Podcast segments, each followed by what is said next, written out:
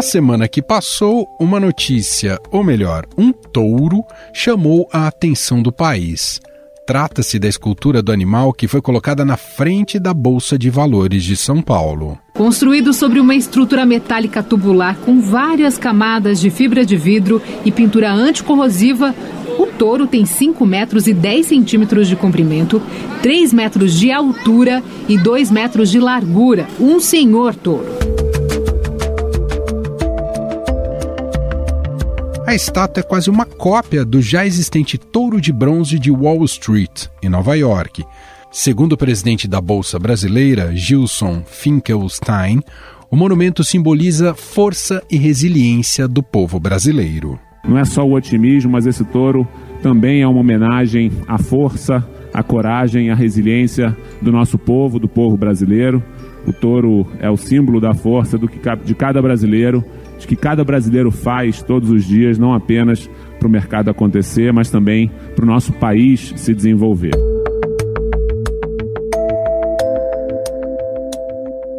Para quem trabalha no mercado financeiro, o touro representa otimismo e a força dos investidores. Mas, para quem luta para diminuir a desigualdade social no país, o objeto é considerado uma afronta, principalmente a população de rua que vive na região da Bolsa.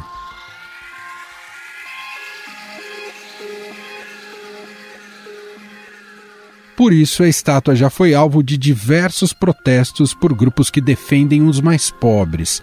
No primeiro deles, os movimentos Juventude Fogo no Pavio e Movimento Raiz da Liberdade colocaram cartazes no touro com a palavra fome. E aí, por volta das seis e meia da manhã, essa estátua ela foi alvo de manifestantes que colocaram um lambi-lambi, é um cartaz, né, escrito fome. Esse grupo que fez esse manifesto, colou esse cartaz, eles publicaram inclusive um texto nas redes sociais dizendo que esse monumento retrata uma contradição, né, de um país que cresce com desigualdade, melhor dizendo, e que eles fizeram um protesto contra a fome, a desigualdade social, a falta de emprego e de oportunidades oportunidade para a periferia. Nesse contexto, uma foto tirada pelo repórter fotográfico aqui do Estadão, Tiago Queiroz, viralizou ao mostrar na mesma imagem o touro e um catador de recicláveis, simbolizando o contraste da realidade social brasileira. Essa foto pode ser vista inclusive no blog do Estadão Podcasts, onde também publicamos esse programa. E pedimos ao próprio Tiago um depoimento sobre o momento em que captou a imagem. E uma coisa que me chama muita atenção e me comove muito, assim, que eu sinto muito, é o, alto número de, de, moradores em situação de rua é, no centro da cidade, né, no centro velho, muita gente passando fome, passando necessidade. E, e aí, e justamente naquela região do centro velho da cidade, tem muitos é, coletores de recicláveis que trabalham lá, muitos carroceiros, né?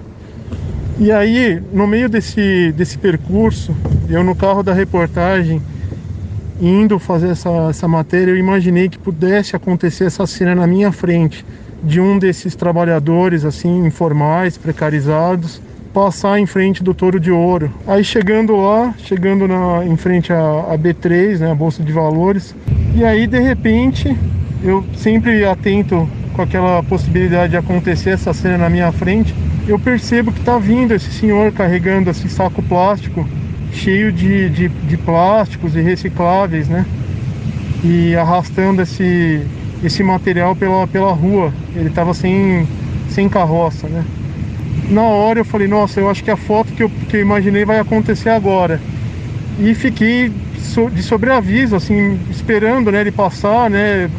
E o, o senhor passou na, na frente do touro e eu fiz uma sequência de umas quatro, cinco imagens é, dele passando pela escultura. Aí quando ele passou na, na, na frente da escultura, eu olhei, né? Fiquei curioso, lógico, para olhar no visor da câmera, no LCD, se tinha dado tudo certo, se eu tinha acertado a luz, o enquadramento. E aí eu olhei e vi que a posição dele, eu acho que meio curvado, assim. Ele tem uma, uma camiseta praticamente da mesma cor, né? A cor de ouro do touro, né? Que remetia à cor do, do ouro bem atrás do, do touro, bem atrás dele. E isso também me chama atenção as cores da foto, né? Eu acho que é uma foto assim significativa porque ela numa chapa, né, numa ima uma imagem única, ela traz aí a, toda a desigualdade social que a gente está passando, né? E que com a pandemia está muito mais acentuada.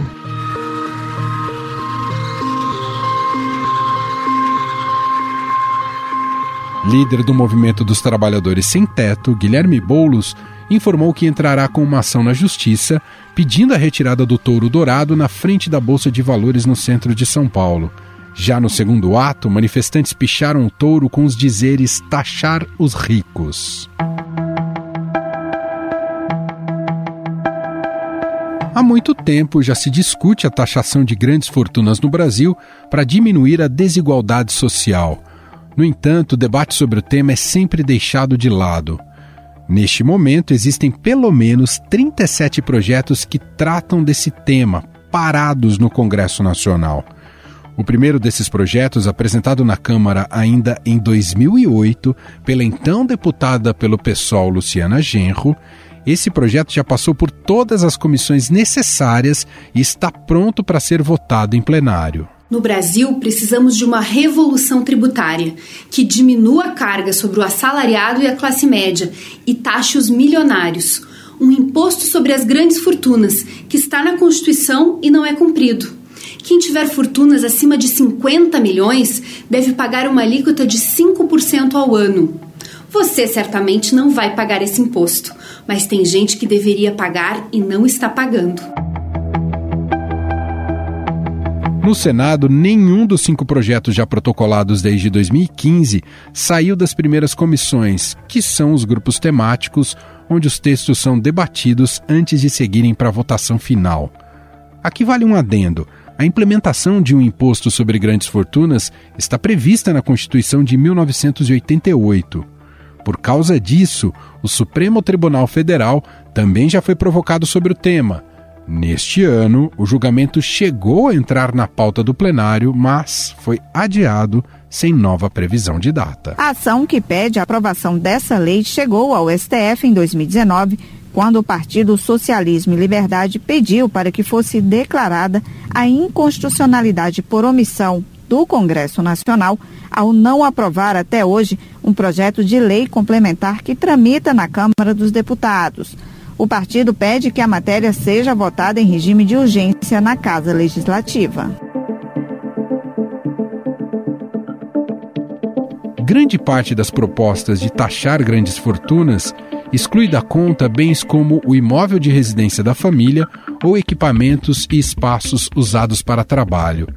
Em alguns, elaborados durante a pandemia, a proposta é de um imposto temporário sobre essas fortunas. A medida é defendida por alguns pré-candidatos à presidência em 2022, como é o caso de Ciro Gomes, do PDT. Então, lucros e dividendos é o seguinte: se a empresa investe, zero tributação. Se ela saca da empresa lucros e dividendos, no mundo inteiro, menos no Brasil e na Estônia, se paga. E paga progressivamente como imposto de renda. É simples de, de tratar.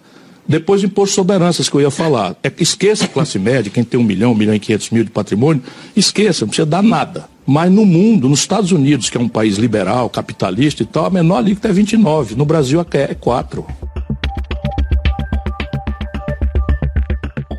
Inclusive, essa questão de tributar lucros e dividendos foi defendida pelo atual ministro da Economia, Paulo Guedes, que é favorável à ideia. Os dividendos eram isentos no Brasil, pagavam zero quando no mundo inteiro eles estão também entre 20% e 40%.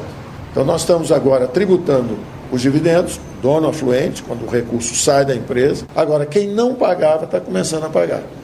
Então nós estamos indo para novas fontes de tributação, o imposto sobre lucros e dividendos, justamente os donos afluentes, os mais ricos. Neste momento, congressistas dos Estados Unidos discutem a criação de um imposto sobre grandes fortunas como uma forma de financiar os planos de investimentos e gastos sociais propostos pelo presidente Joe Biden e atingirá pessoas conhecidas como Elon Musk, que é dono da Tesla, Jeff Bezos, dono da Amazon, e Mark Zuckerberg, do Facebook. E nesse discurso ali no Congresso, Joe Biden falou sobre investimentos e explicou que pretende custear esses projetos taxando os mais ricos, ou seja, um discurso com uma baita de uma guinada ali à esquerda. Mas há quem diga que a medida pode afugentar as grandes fortunas do país, como aconteceu na França, quando o ator Gérard Depardieu se tornou cidadão russo para fugir da taxação imposta pelo governo francês. Putin concedeu a cidadania russa a Depardieu porque o ator quer devolver o passaporte francês para não pagar impostos na França, que considera muito altos.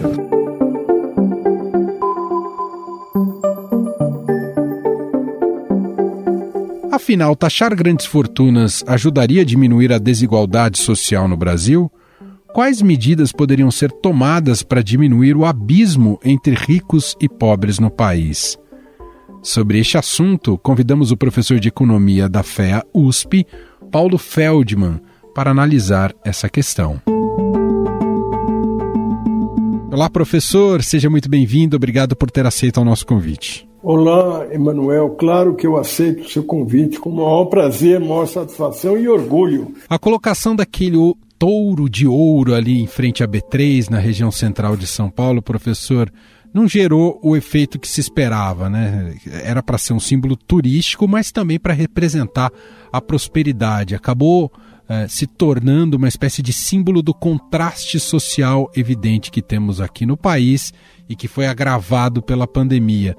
E eu queria te ouvir inicialmente do ponto de vista econômico, por que a prosperidade, que talvez todos queriam que fosse simbolizada nesse touro, porque essa prosperidade ainda não é tão democrática por aqui, professor?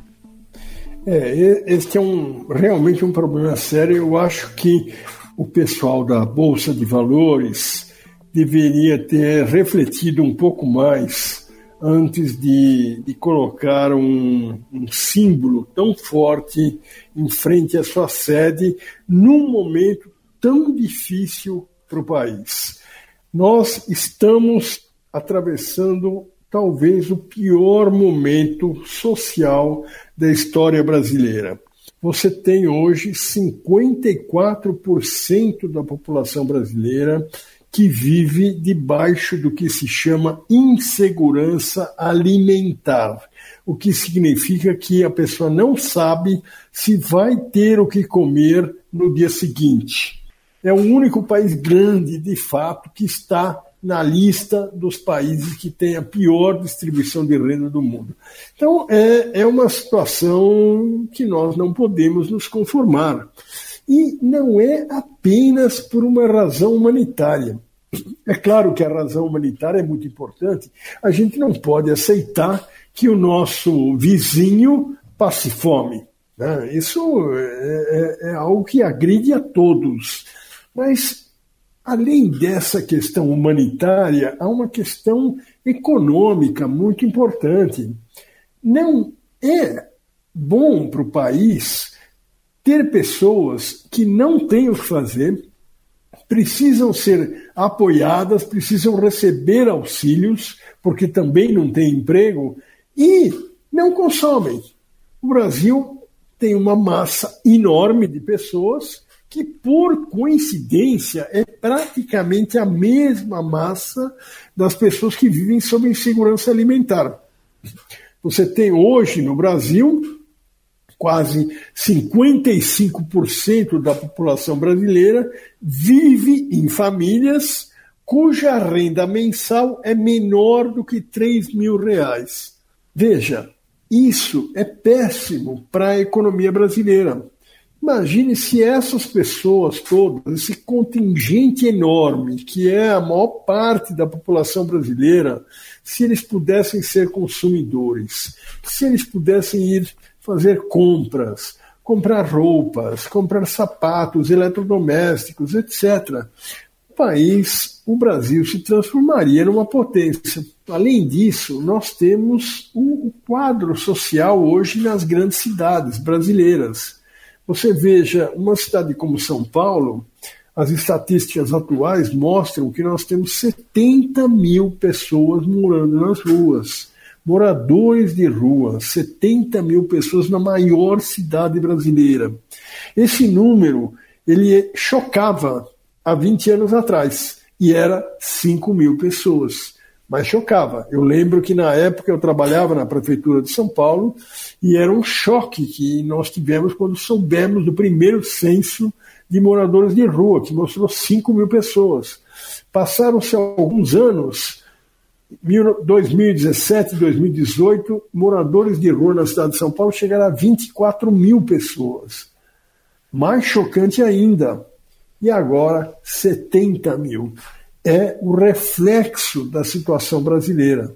É a falta de emprego, é a falta de oportunidade para essas pessoas. Aí você inaugura um símbolo da riqueza, o touro dourado, simbolizando o poder, a força do setor financeiro, do setor bancário.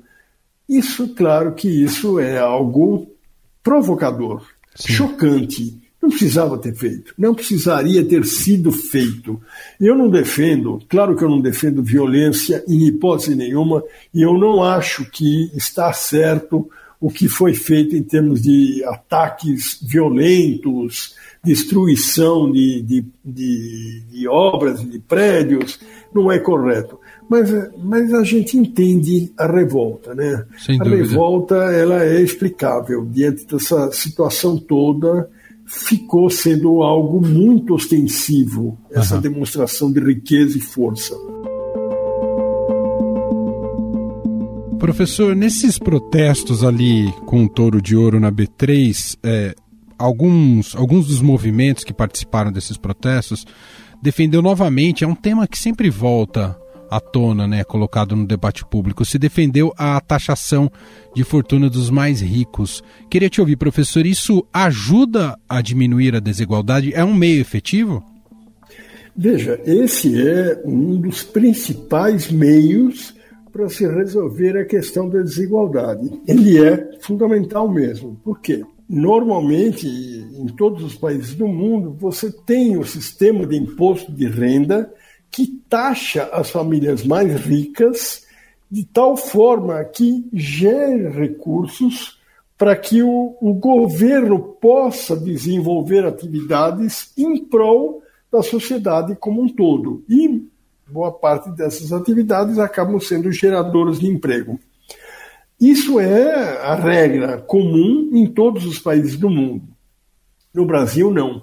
No Brasil, nós temos um sistema de, de tributário que é muito, muito injusto. É, os muito ricos no Brasil não pagam o imposto de renda. É, o imposto de renda no Brasil é baixíssimo para quem é muito rico. É, a Receita Federal agora divulga anualmente quanto que cada categoria de renda pagou de imposto de renda. Então você vê que, por exemplo, a classe média, digamos, a classe média no Brasil é quem ganha entre 8, 10, 12 mil reais por mês, é, classe média para alta, de tudo que ela recebe no ano, ela paga efetivamente 15% de imposto de renda. Esse é o cálculo. A Receita mostra isso anualmente. Quem é muito, muito rico não é tudo isso. É apenas 4% de imposto de renda. Porque quem é muito, muito rico é isento de quase tudo no Brasil. A legislação de imposto de renda no Brasil é um absurdo, porque ela taxa principalmente salários, taxa aposentadoria e taxa aluguéis, mas não taxa lucro de empresas, dividendos, que os acionistas das empresas conseguem ganhar, não taxa rendimentos financeiros. Quem é muito rico vive disso, não vive de salário. Então, é, é anacrônico o nosso sistema de imposto de renda. Por isso, os muito ricos no Brasil pagam pouquíssimo imposto de renda, porque muito pouco do que eles recebem é salário ou aluguel. Então, é urgente que se promova uma reforma do imposto de renda no Brasil. Nós precisaríamos ter um sistema de imposto de renda muito mais justo do que, que temos e como é na grande maioria dos outros países. Você veja, se você ganhar 6 mil reais por mês no Brasil, você vai pagar 27,5% de alíquota no teu imposto de renda. Se você ganhar 6 milhões por mês, você vai pagar a mesma alíquota. Não é justo. Em qualquer país do mundo, isto é progressivo. Em países como a França, a Alemanha, essa alíquota ela chega a 60% para quem é muito rico. Então, é, e é assim que tem que ser. No Brasil, não. No Brasil, nós temos um limite. Fora outros aspectos muito importantes, como a taxação da riqueza, que é uma coisa que não existe no Brasil. Imposto sobre grandes fortunas. No Brasil isso não existe, mas isso é muito comum lá fora. Então, por exemplo, é, uma, uma família muito rica tem o falecimento do patriarca, e se, se essa família for japonesa, no Japão, é, 60% praticamente do que a pessoa deixou de herança será o imposto que o governo japonês vai cobrar, 55% Nossa. a 60%. É, em países como Inglaterra, França, é desta ordem também, 50% do que a pessoa deixa ao falecer. É, é assim que tem que ser. Imposto sobre herança é algo muito importante em todos os países do mundo, até nos Estados Unidos, onde é da ordem de 45%. Pois bem, no Brasil, o imposto sobre herança é apenas 4%. É, são inúmeros estudos, que, inclusive com dados da Receita Federal, mostram que se nós fizéssemos uma mudança no sistema tributário brasileiro e passássemos a taxar um pouco mais os 5% de famílias mais ricas do país, 5% só, dá 10 milhões de brasileiros. Se eles pagassem um pouco mais de imposto sobre a sua riqueza, o país conseguiria arrecadar alguma coisa em torno de 140 bilhões de reais. É, o que é uma quantia expressiva e que resolveria vários problemas brasileiros. Né? Só para te dar um número, 140 bilhões de reais, por exemplo, é quase o dobro do que o governo vai gastar agora com o Auxílio Brasil. A gente está sob um governo né, e sob a gestão de um ministro da Economia. Que tem claramente uma inspiração liberal, não que ele tenha conseguido colocar em prática a agenda liberal no país. Mas queria te perguntar com base nisso, professor, uma economia liberal tem mais ou menos condições de corrigir essas graves distorções de oportunidade no Brasil? Veja, Emanuel, é, nós numa economia liberal, temos muito menos condições de resolver não só esse problema, mas quase todos os problemas do país, e é por isso que hoje não existem mais economias liberais no mundo, praticamente. Até os Estados Unidos deixou de ser um país liberal. Veja, os Estados Unidos era um país que até há pouco tempo atrás é, recomendava a todos os países do mundo que não houvesse intervenção do Estado, que o Estado não devia planejar nada, que deixassem que o mercado resolveria tudo. Era isso que os Estados Unidos falou durante muitos anos. E nós ouvimos e seguimos. Só que agora Nem os Estados Unidos faz isso mais. O Joe Biden acabou de lançar uma política industrial, agora em junho, que define nos mínimos detalhes o que vai ser feito na economia norte-americana.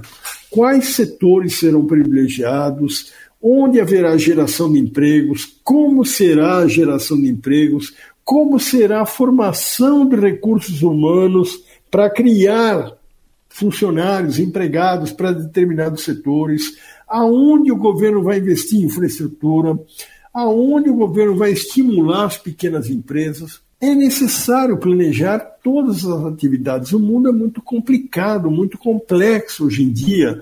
Você não pode se dar o luxo de não planejar e de achar que o mercado vai resolver tudo.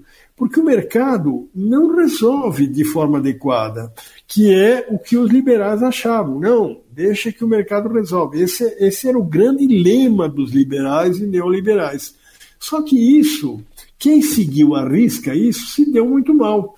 Os países que não seguiam isso, os países que planejavam a sua atividade, onde o governo direcionava as atividades, foram os países que se deram melhor. Eu gosto de dar o exemplo, meu exemplo preferido é o da Coreia do Sul. A Coreia do Sul é um país que há 50 anos atrás era um país muito pobre, tinha uma renda per capita mais baixa que a brasileira, mas a Coreia do Sul resolveu levar à frente um plano de desenvolvimento que foi é, extremamente bem concebido. Há 50 anos atrás, eles enxergaram quais seriam os setores importantes da economia mundial 20, 30 anos à frente. E, e acertaram e, e, perseguiram esses setores, que eram semicondutores, computadores, automobilística. Foram atrás, com base no plano do governo. Isso acabou sendo a razão do sucesso da Coreia. Você vê, uhum. estimular o surgimento de empresas nesses vários setores, é, formaram recursos humanos nas, nos setores que eles tinham definidos como prioritários. E hoje a Coreia do Sul é um dos países mais desenvolvidos do mundo e é uma potência. E tem um detalhe importante que pouca gente sabe: a Coreia não tem estatal. Praticamente nenhuma empresa Olha estatal. Só. A Coreia, o que eles fazem é planejamento centralizado no governo. O governo define o que vai ser importante, o que não vai ser, de que forma vai caminhar ou não vai. É plano isso, é planejamento. O Estado é enxuto, não é um Estado gordo, mas que funciona. Então, veja, eu diria para você que nós, infelizmente, estamos muito atrasados, muito atrasados em termos de debate econômico, inclusive, porque a gente discute muito pouco essas coisas no Brasil. E aí, quando pergunto para o ministro Paulo Guedes, bom, e aí, ministro, como que nós vamos fazer? Vai ter um plano de geração de empregos? Ele responde sempre, deixa que o mercado resolve. Mas o mercado não vai resolver. Professor, para concluirmos aqui a nossa conversa, e agora retomando com o início dela, né, quando falamos ali do, do touro de ouro na Bolsa de Valores de São Paulo, há um senso comum sobre o mercado financeiro de que ele é uma ilha inacessível e que não produz riqueza para o país. Queria te ouvir o quanto há de verdade nisso, professor. Olha, esse fato é realmente muito fácil de ser comprovado. Existe uma estatística que é quanto que se concede de crédito em cada país em relação ao PIB do país. Total de empréstimos que os bancos concedem para as empresas do país, dividido pelo PIB do país. No caso do Brasil, é um dos mais baixos do mundo. O nosso crédito sobre o PIB é 54%, 55%. Na grande maioria dos países é mais do que 100%. No Japão é, é, é não, desculpa, na China é mais de 200%. No Japão é 140%, nos Estados Unidos é 130%. Esses países todos crescem muito por conta da abundância do crédito. Crédito é uma coisa muito importante para fazer um país crescer. Mas no Brasil não existe crédito. No Brasil, os bancos não concedem crédito. Os bancos brasileiros descobriram uma forma de ganhar mais dinheiro do que emprestando. Emprestar para eles tem risco porque às vezes o empréstimo não retorna, às vezes a empresa, o cliente quebra. Então, os bancos hoje no Brasil preferem aplicar os seus recursos nos títulos do Tesouro e em outras aplicações financeiras. Investem em ações, são acionistas de da, quase todas as empresas que estão na Bolsa de Valores. Os bancos brasileiros são os grandes acionistas ganham muito dinheiro, então, com eh, o rendimento das ações, ganham muito dinheiro com as aplicações financeiras, com os títulos do Tesouro. E é claro que por isso que para eles não pode haver nada melhor do que altas taxas de juros. Pois bem, é aí que os bancos brasileiros têm o seu rendimento. Empréstimo não é uma coisa muito conveniente para eles. Dá trabalho, não tem retorno, muitas vezes não retorna. Então, por isso que essa taxa de crédito no Brasil é tão baixa. É claro que isso é errado. O crédito é o principal alimento do desenvolvimento econômico. Nós precisaríamos ter bancos emprestando dinheiro para a nossa indústria, para o nosso comércio, para as nossas empresas. Isso precisaria mudar realmente precisaríamos ter um banco central ah, independente de fato, que nós não temos. Precisaríamos ter um banco central que obrigasse os bancos brasileiros a emprestarem dinheiro para a produção, para a atividade produtiva, o que não ocorre. Veja o que aconteceu agora recentemente com o Pronamp. Durante a pandemia, a situação das pequenas empresas ficou muito ruim. E então o governo concebeu uma linha de crédito para as pequenas empresas, chamada Pronamp. Essa linha foi é, colocada em funcionamento, mas os bancos não quiseram é, emprestar dinheiro para pequena empresa. No primeiro momento, os bancos não deram a mínima importância, as pequenas empresas iam às agências e não conseguiam os empréstimos. Aí a alegação dos bancos é que o risco era muito alto da pequena empresa e que é, os bancos não queriam correr esse risco. Então o governo então o, resolveu fazer o seguinte: criou um fundo de aval, que é o Fundo Garantidor de Operações, o FGO, e pelo qual, se a pequena empresa não pagasse aquele empréstimo, não honrasse, o fundo ia ser usado. Nem assim a situação mudou. Os bancos continuaram não emprestando para a pequena empresa. As estatísticas mostram que de cada 10 pequenas empresas que pediram empréstimos, só uma obteve. É, essa alegação de que os bancos brasileiros falham no apoio à atividade produtiva é uma afirmação correta. Perfeito. Nós ouvimos aqui o professor Verdadeira Aula, o professor de Economia da USP, Paulo Feldman. Professor, te agradeço demais pela nossa conversa aqui, pela entrevista. Um abraço e até a próxima. Até a próxima. Quem tem que agradecer sou eu pela oportunidade que vocês me dão. É um prazer e uma honra muito grande poder falar com o podcast de vocês, com o Estadão. Muito obrigado.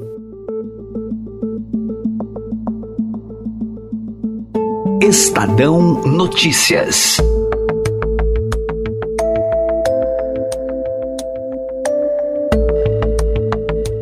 Este foi o Estadão Notícias de hoje, segunda-feira, 22 de novembro de 2021. A apresentação foi minha, Emanuel Bonfim. Na produção, edição e roteiro, Gustavo Lopes e Ana Paula Niederauer. A montagem é de Moacir Biasi. E para você escrever para a gente, podcast@estadão.com. Um abraço para você e até mais.